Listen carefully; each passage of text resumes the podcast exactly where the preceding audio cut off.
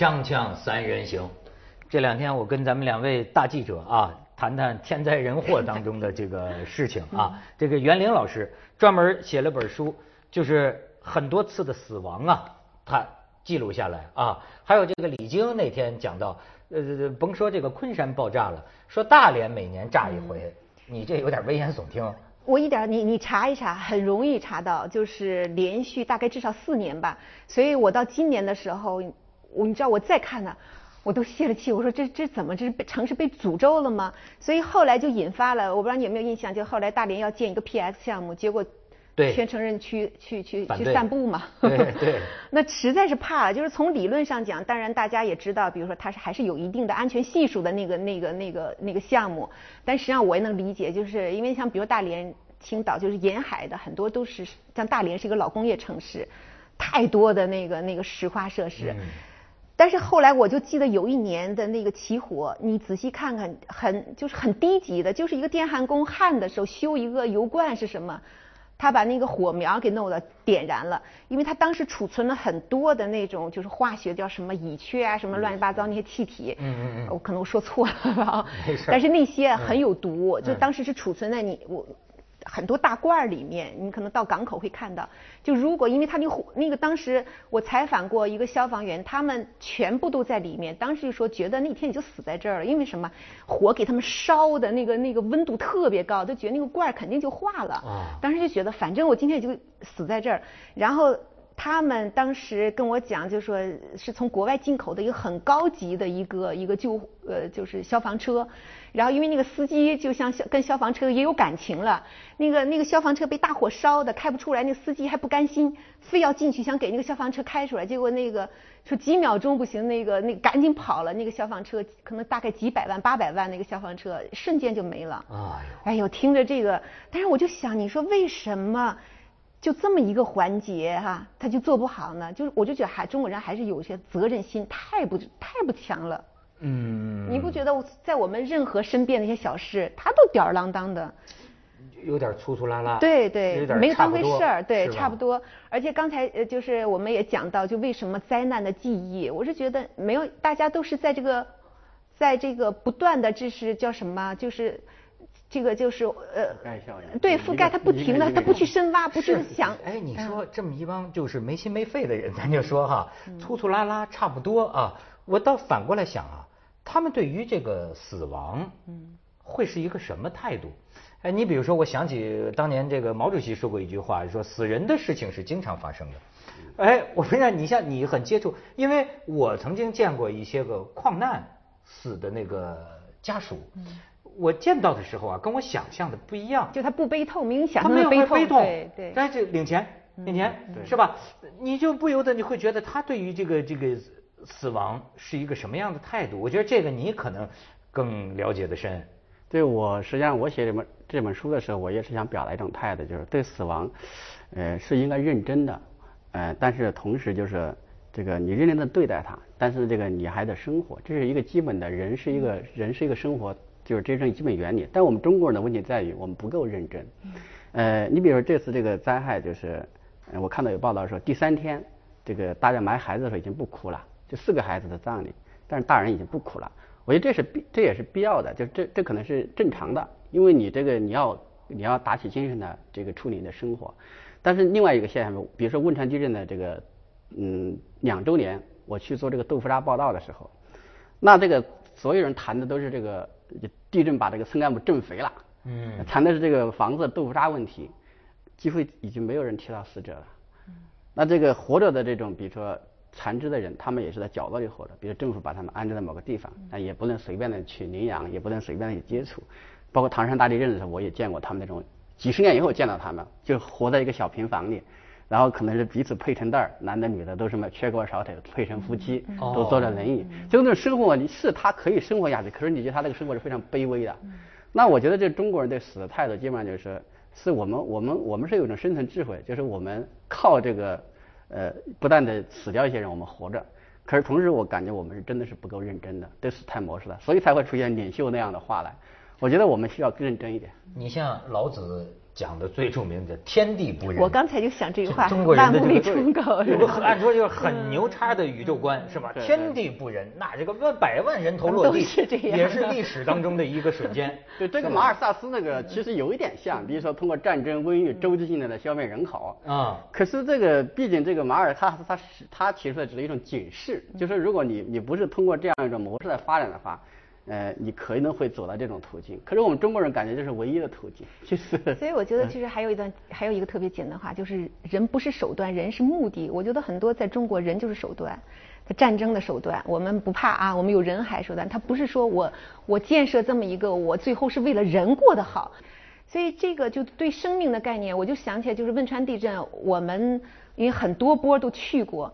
就真的，大家有一段心里都不是很适应，因为你见到各种情况，你有时候会感觉到你在自然面前的那种虚弱感，你确实没有办法。还有一种就是你面对一个特别强大的一种东西，无形的东西，你又感你又说不出来。当然，我们可以简单的说是制度，但是后面制度背后有没有，比如说我们民族性的东西、人性的东西，这些东西你哎呀，真的就是反复。我们学到了一些历史教训或者一些什么。总是付出了过多的这个人命啊，是不是因为咱们人口最多，所以就是？对，你看哈，这个汶川地震，我记得我一个同事给我讲，就是他久久不能释怀的一件事情是什么？因为那时候就是你比如说，因为汶川地震太特殊了，那是以以十万人为为基数的，就是大比如说部队进去了，因为那时候只能靠部队是一个一个救援的主力，因为他是要对部队来说，他是要一个。成活率吧，咱们就是说生存率。所以，比如他哪一个地方就是可能救的人多，他们会去优先哪里。然后我就记得他给我讲，他说那个地方就是一个妈妈一直在上面喊她的孩子，他就感觉我的孩子在底下还活着。嗯。但是部队他他就过去了，因为他不可能停在这儿。对。我花那么多的时间，我停个三个小时，因为部队有任务啊，我要这个时间推进到哪？然后呢，他就苦苦哀求，找这个找那个。没有人停下来去，就是说我在这个可能性有这么一个孩子，所以他就走了很久，他都不能忘记这个母亲。对，当时不是还有新闻说这个孩子说我是什么少先队员或者我是队干部先救我，他有这种情况啊。嗯。所以你有时候我就想，那我们有没有什么制度补偿？就是说你大部队是救大规模的，有没有小的跟进？就是有一些。可能性的一些存活的人，我还去救呢，不放弃任何一个生命，有没有这种可能？这次不是提出的口号就是什么一户不漏，一人不漏，就是因为它规模小嘛。这次还是它有有。汶川地震的时候肯定也有类似的口号，但这种口号你落实到落实到一个地方来说的，但如果规模小还是可以，规模再大一点，我们的能力局限就出来了。而且你知道吗？你到了现场你就知道，还有很多很微妙的东西，它不同的军种进去了，不同的部队。就是这个是什么哪一个空军多少多少，那个是陆军多少多少，他们之间有一种就是说，你当然往好了说是一种就是大家都想多救人，有的时候还有一种就是竞争啊，或者是那种很微妙的一些。好救不好救。对。这个这个人到底我下的线的架多深，我救他花多少功夫？嗯。我记得北川地震这个下面最后那个抢救的一个幸存，就是没有抢救上来，但是他是最后抢救的一个有生命体征的一个人。最早就是一个，我记得是一个农农，就是云南的一个师过去，然后是一个武警部队的过去，都是探了一探就走了，知道有点戏，但是觉得太难了。后来又来了一波，这个是农民又去要求，最后又请来另一个部队的，最后才终于开始。可是，一直弄到晚上也没有弄起来，就最后放弃。那类似的，我们在那个动车事故不也看那个小女孩小依依，对，那不也是说当时都放弃了，说这地方没有存活迹象，后来说是一个特警吧。是他是不放弃挨个车厢找找到那个小女孩。这个好多问题啊，就是咱们这个民族不太喜欢理论思维哈。但是好多问题啊，就是当时急茬的时候来不及想。比如说咱们最典型的问神，就是你老婆和你那个什么妈掉水里了，说你先救哪个？可是实际上啊，你真的在救灾现场啊，你面临无数个生命的选择。你看冯小刚拍那个唐山大地震，他救儿子啊，救女儿啊。包括这个好救一点，那个难救一点，那是不是先管好救的？哎，这些事儿当时就依循个直觉就去做了，我就没有答案这个事情。没有答案，可是事后你想，这里边有很多伦理的问题。但是我觉得西方人呐，他们好像进行了非常多的这种关于生命的，包括安乐死，你看他们进行非常多的这种生命的这种呃思考，提出很多这方面的问题。我觉得就是西方人，他是就是，呃，比如说他在救这个大规模的灾难的时候，他要比我们更成熟一些。当然这里面也存在着类似的取舍，比如说罗马瘟疫的时候，那么要让一些人就是罚定街区，让一些人隔在这个家里不能出来，那实际上让他自生自灭。可是不是为了避免交叉感染。我们这个哈尔滨那个民国的时候有一个鼠疫肺鼠疫事件，是那个伍连德去救的。那么他基本上也有这种隔离的措施。所以我觉得在现场有时候确实可能是没办法的事情。但是能不能事后这个我们有这个有反思，下一次我们可以做得更好一点。你比如说这个。人力科学的搭配，像无线电其实很混乱的，因为这个部队它也没有那么专业，嗯，然后这个 NGO 意识也上不去，所以这个这个后来就是包括它的重建，所以后来当时说是一场这个众志成城，是一种凝聚民族这个精神和道德力量的机会，可是各位看到你它被耗散了。希望一次比一次好点吧。锵锵三人行，广告之后见。所以我老觉得啊，这个恐怕跟某种这个对生命的这个看法啊，还是有关系。你说是不是在某种情况下，咱们对于死人呢，呃，有种漠然？你包括你看很多，就是我因为我忘不了很多在农村地区啊，你说这个老人呐得了某些个病啊，嗯，就叫坏了，他们都不叫死了，就说这个坏了，他不可能去医院看病的。你比如说，你像咱说脑溢血残了什么这种，其实可以活很久的，但是在农村，我就他就扔在床上啊。就哪有人照顾啊？屎尿就是一堆，反正就是，就说这个人坏了。哎，你说咱们这是一种，是因为太惨了是吗？我觉得这个很复杂。就是我这里面写了大量的这种农村的死亡，它有各种原因。像您说的这种，有一种是出于儿女的不孝，有一种是这个，比如说得了癌症，我觉得我会消消耗过多的资源，可能把我家里人拖下水。比如说一个人得了尘肺，他有的人会选择自杀，因为他觉得自己治不好，但是他会在他就是耗掉家里所有的家财之后。而这个最后自己也死掉，所以他会选择这样一种方式。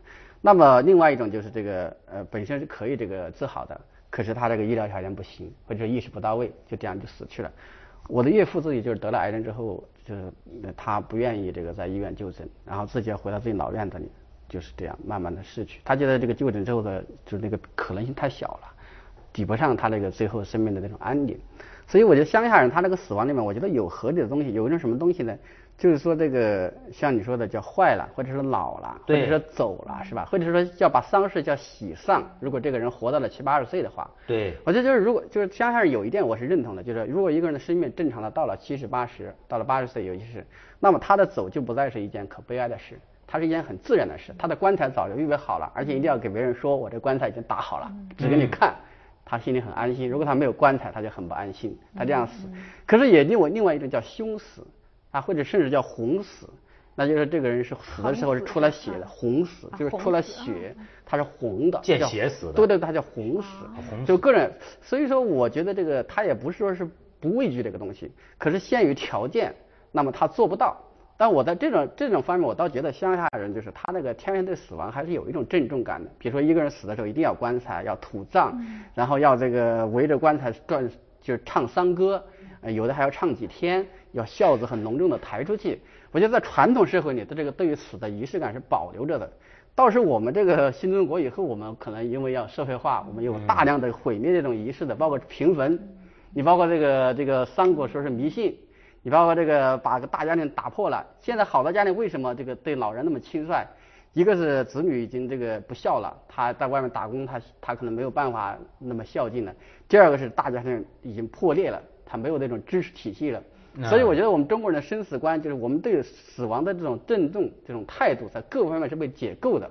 那这样一缓解到大的灾难当中，我们就只能是，我们都一下子被唤醒了，然后我们觉得很沉重，每个人都被压迫。你不是说笑一下？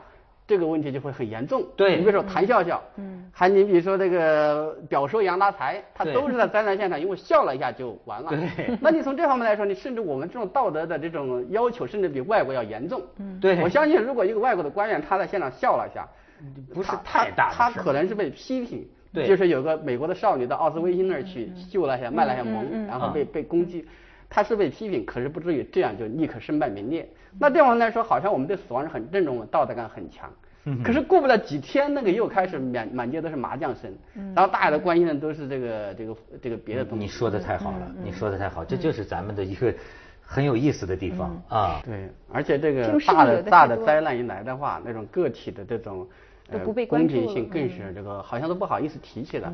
我记得汶川地震来的时候，当时四川的一些就是个案你就不好做了。为什么在这么大的天灾面前你还去质疑吗？你还去这个去追究一些这个好像是不是那么重要的事情吗？就是说，它这个普遍性的灾难为什么不会给民族的道德带来一个提升，而恰恰是会把它下错了？就是由于在这种接二连三的这种大规模的灾难面前，个体的这种生存价值就出不来了。就说你你，其实我们是活在一种个体关系里面的，我们最有切身感受的其实是我们的亲人、我们的家人、我们的朋友。对。可是如果这种灾难一再的发生，你你就好像就你这种个人层面的东西被压下去了，你不好意思再浮上去。我我我我，比如我这两天，我如果不关心那个地震，好像我就不太合格作为一个国民一样，这样我情感上会有自我的贬，自我的一种贬斥。可是你关心他，你却有做不知道怎么样去关心他。你包括去捐款，你捐的不知道到哪去了。然后这个这种郭文美的事件是吧？所以所以说所以说我们能不能就是 能不能让我们就是说，既我们不用承担那么大的道德压力，在一个灾难面前，而同时我们又能有效的做一些事儿。我觉得到到达一种认真，而不是过于这种是沉重。我觉得这样一种有时候真的，我有时候看见那个网上那个骂人的那种道德绑架的，我也老觉得就是说他是认真的嘛，对吧？说不定他转回头也打麻将去了，但是他在网上。他就骂你两句，哎，打在面前你怎么能关心别的问题，是吧？这咱们这只能去广告，锵锵三人行，广告之后见。你说还有什么活着的人？对，我就说去采访一次地震或采访一次灾难，其实死固然死去的人让你印象深刻，但是有时候活着的人让你印象更更深刻。我采访汶川地震，我印象最深的是什么？就是在当时因为那个那个绵阳医院，我不知道你去过没有，就是。因为医院也不能住了，都是在绵阳那个医院的广场上搭的帐篷，那个所有的病人都在里面。然后我就记得我那天去了一个就是单独的一个小帐篷，我还挺好奇的，我就拉开看。然后后来是一个小姑娘躺在里面，她妈妈告诉我是，她是就是因为双腿被压了，然后救的晚，就是那你知道那个炭疽病毒，炭疽病毒，她是因为要会往上感染的，所以没有办法，为了保命就两条腿都给截断了。那小姑娘，但是让我印象深刻的那小姑娘特别的那个乐观，也不哭，然后还老远的，因为她知道我，呃，她告诉我你不能进，因为这是一个感染区，然后老远冲我打招呼，还点点特别有礼貌。后来那个那个她她是一个她爸爸是一个是一个学校的一个一个就普通工人吧，嗯，然后他爸爸还跟我了解特别有礼貌，然后我就说你看看，因为那时候大家都是觉得想帮点什么，但是又觉得还是我们自己做的好，我们不希望就是通过一个组织又不知道我们这个这个帮到谁了，嗯，所以后来我就说我说我带着很多人的委托，希望能能比如说你要是需要我帮忙啊，我能能帮什么呢？然后那个爸爸就说不用了，我们自己能那个。能能能解决。后来我回去还真的就是特别难忘小姑娘的笑容，嗯，就特别里面阿姨好，隔着老远跟我喊一声。后来我到那个春节的时候，我就给她寄了点钱，我说就希望你能快乐点什么的。然后那个爸爸给我寄了一大堆的四川的那个特产，哦，然后还给我发了一个短信说，呃说。你不用来帮我们了，政府对待我们已经很好了，给孩子安上假肢，给他安排了。然后有时候觉得中国老百姓真的是特别容易满足，特别淳朴。嗯。然后后来说他那个，可惜那个手机都更新了，我就没有留那个短信。他说我以前一直不知不相信有陌生的陌生的关怀是陌生的温暖。然后但是这一次我收到了很多，呃，说我们已经过得很好，你们就不用挂念了。哎呦，我就是觉得中国老百姓有时候挺可爱，其实他很容易满足。很容易满足，所以有的。在另一种情况下，有的时候他们也会成为啊，就是像尘土一样，嗯，就被践踏的这个生命。对，我觉得我在看他写到的一些呃死亡里边，你就有时候会想起啊，火车站那种小女孩，你知道吗？他好像是采访过，就见一个女孩，一个小女孩，说是被几个老头啊怎么着给性。她在火车站附近的棚屋里，就是棚屋的幼女啊，就是在棚户区里面居住嘛，然后是从火车站捡来的，再后来是被一些棒棒和老头性侵。后来得了病，然后就我们见的时候已经快死了，后来就死去了啊。对，这让我想起，其实很多这种就是像像尘土一样，就完全就是就命如草芥啊。你不要说什么葬礼或者仪式，根本对他就谈不到，就是那样默默无声的就就就没了。对，你去接近他的时候，你发现其实就算他们在那么一个肮脏的棚屋里，他们是有生活的那样一种尊严和他们的一种想法的。比如父母之间他是有感情的，他跟我们一样。嗯、就跟我有一次在一个火车站附近看到一个一个人抽搐的，就像吸吸体一样，就像就是他那个四肢都是扭曲的，可是他试图跟我交流。因为我们去给他扔个钱的时候，这是没什么问题的。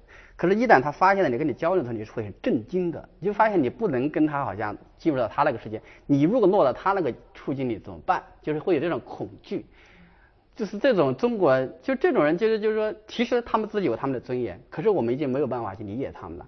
所以，中国的这个草根一样的阶层，他往往会面临这个问题，就是说他们的这种尊严是你看不到的，你看到的就是他们的草，就是他们的像草地一样的深沉。嗯。可是他们没有这种尊严吗？如果有机会，他们的人性会闪光，就像你刚才说那个小女孩，她那种坚强，就是她感觉到在这么大的世界里面，自己只是一份子，可能比死的人还幸运一点。我觉得老百姓不是说是国民就一直那么卑劣，只是他没有机会。如果我们给他一个当公民的机会，可能他会。但是那需要你的镜头给一个人特写，放大一个人。你放大一个人，你就看出他是有尊严的，他跟我们任何人都一样。对。但是你要把他当一一群人，一个当一个数字，再当一个数字看，他变成代码。对。所以说，这也是你写这个书。对。我写的原因就是我不想这个让他们变成一串代码。